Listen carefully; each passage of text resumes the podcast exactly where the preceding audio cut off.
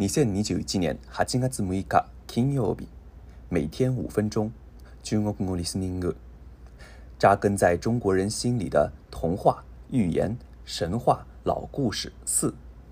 中国人の心に根付いた童話、偶話、神話、昔話4。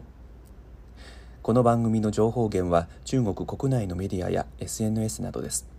中国語の原文と日本語の訳文はあなたの知らない中国語のブログに載せていますブログのテキストを確認しながら聞くことをお勧めします今日のリスニング大家好今天我继续来介绍一个扎根在中国人心里的只要是中国人谁都知道的俗语叫做君子报仇，十年不晚。君子在报仇的时候，哪怕花费十年时间也不算晚。这个俗语在历史上最经典的例子是日本人也很熟悉的“卧薪尝胆”的故事。这个故事非常经典，同时也存在多种说法，我们今后细说。今天我只简单介绍一下概要。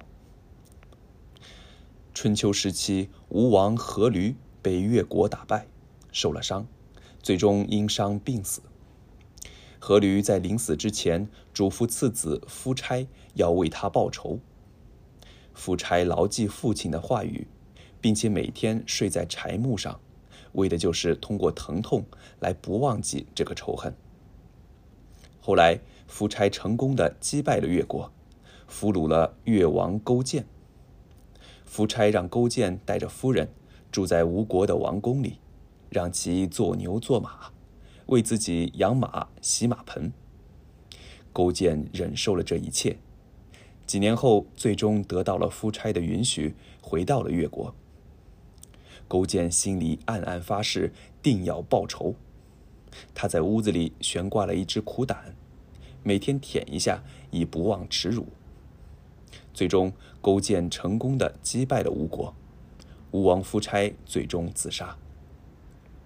勾践从被俘虏到最终获胜，花费了十年以上的时间，这就是“君子报仇，十年不晚”的由来。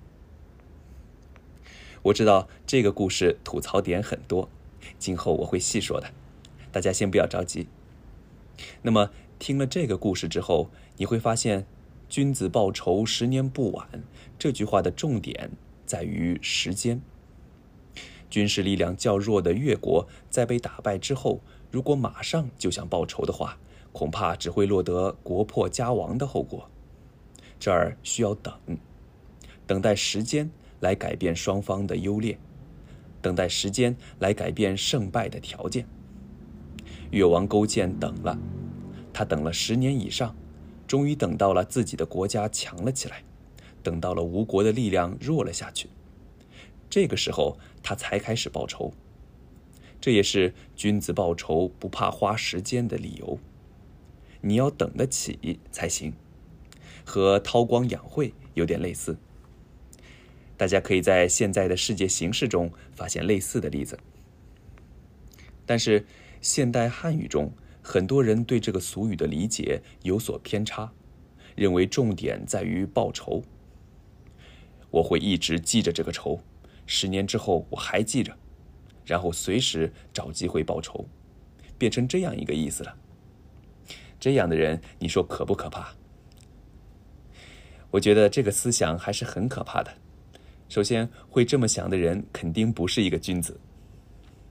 以前我还记得看到过一个二十年后学生为了报学生时代被体罚的仇，暴打老师的新闻，真是不知道该说什么。所以我想要改变这个认识，正好我在豆瓣上发现了这样一个非常好的意见。这个人说的大致的意思是这样的：一个君子如果记仇十年，那么他的每一天怎么可能过得像君子一样呢？他要是心里藏着一个哪怕是等十年都要报的仇的话，那么他每一天都有可能去说脏话，会去泄愤，会去记恨更多的人，等等。为什么要给君子十年的时间呢？是因为通过这么长的一个时间，真正的君子会冷静下来，去客观的看待这个仇恨，从而正确处理这个仇恨。比如，是不是误会？是不是自己也有错？给予对方多少报复最合适？除了报仇，我是不是还有其他更重要的事情要做？等等。这个作者最后写了一句经典的话。叫，报恩要及时，报仇要延迟。我觉得这才是对君子报仇十年不晚应该有的正确的理解。の単語フレーズ、等得起、等得起、待てるという意味です。ここの「待ち」は可能を表す表現ですが。待つことができるというより待っていられるや待つ余裕があるという意味合いが入っています話し言葉と書き言葉両方で使えます例文踢球踢不过就踢人真是过分输不起的球队最好不要来参加国际比赛踢球踢不过就踢人真是过分输不起的球队最好不要来参加国际比赛約分ボールを蹴って負けたからって人を蹴っちゃダメでしょうひどいね負ける余裕のない国は国際大会に参加しないでほしい以上です良い一日を祝大家每天过得快乐再见